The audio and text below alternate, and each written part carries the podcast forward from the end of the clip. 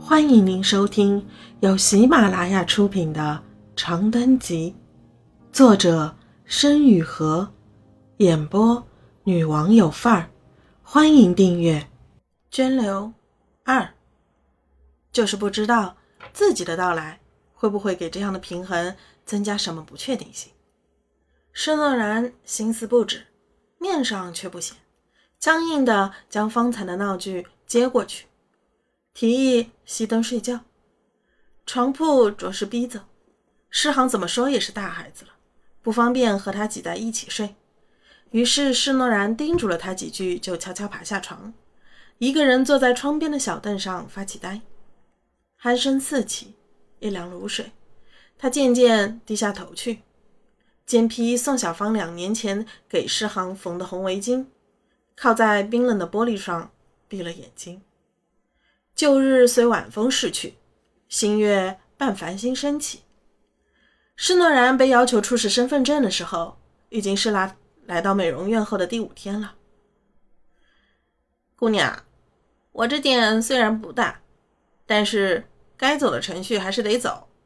你要签合同，我也得了解清楚你的底细，不让你弄无犯罪记录，好歹身份证得让我备个份吧。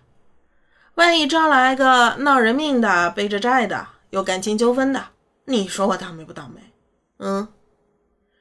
李玲靠在他的软皮沙发上，悠悠的点了根烟，斜着眼睛打量施诺然，猩红的火光明明灭灭，这理由正当的无懈可击。饶是施诺然也想不出什么推诿的法子，他只好闷闷的应了声，折身去员工宿舍里。取身份证，暗祷自己的老板能通情达理一些。时间不到上午九点半，娟子和阿玉去美容室里拖地了。宿舍里只有马秀江一人。申诺然推门进去的时候，他正窝在床上数钱，字面意义上的数钱。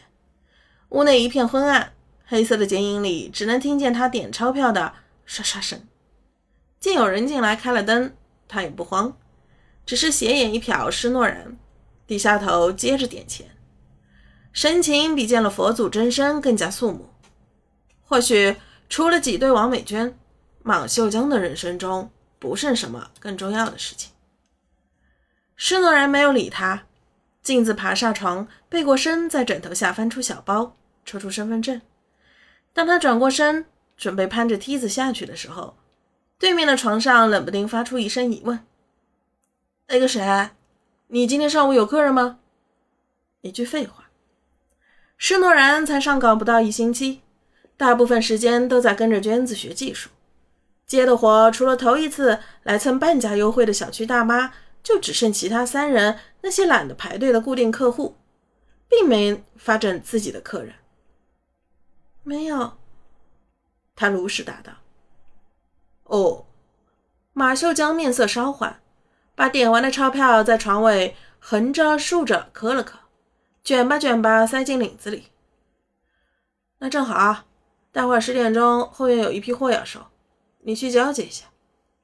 施诺然扶着梯子愣了片刻，条件反射的点了点头。初来乍到，行事还需谨慎小心，就算要和人发生口角，也得等一切都稳定下来再说。从办公室走出来的时候，已经将近十点了。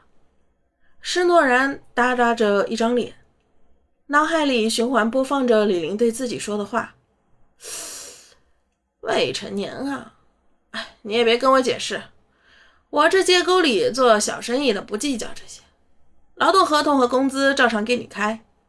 但是你还没到十八岁，所以五险一金是交不上了。能接受就干，不能接受我也不留。”别到时候跑工商局告我去，自己掂量。五险一金是什么东西？施诺然捏着那张盖着红章的薄如蝉翼却又沉甸甸的纸，恹恹地穿过走廊，心里开始回忆两年前陈科和吴许刚签过的合同。这已经是很模糊的印象了，除了那天傍晚困倦的夕阳和诗航靠在肩头暖烘烘的脑袋。他只能记起签字的那一栏，什么甲方乙方的，自己直到现在才弄明白，那是东家和伙计的意思。可是五险一金到底是什么？陈科只提醒过要把合同看仔细了，注意年龄要求，没和自己解释这个什么东西啊。走廊里一扇紧闭的门内传出玫瑰精油的香味和娟子碎珠般清脆的笑声，有点空旷，又有点悲凉。算了，不管了。施诺然压下心中不安，自己这个年龄和学历，有地方做工就不错了。缺个什么一斤两斤的，总比缺那红堂堂的钞票要好。眼下还是得先把马秀江交代的活儿给办了。安利美容院朝街心敞开的正门，嵌在一座破落院的倒座房里。大作坊连带被打通的半间西厢房一并作为待客的空间，内部则别有洞天。施诺然顺着西边走廊走到头，往右一拐，没走两步就瞧见那扇挂着塑料布的小石门。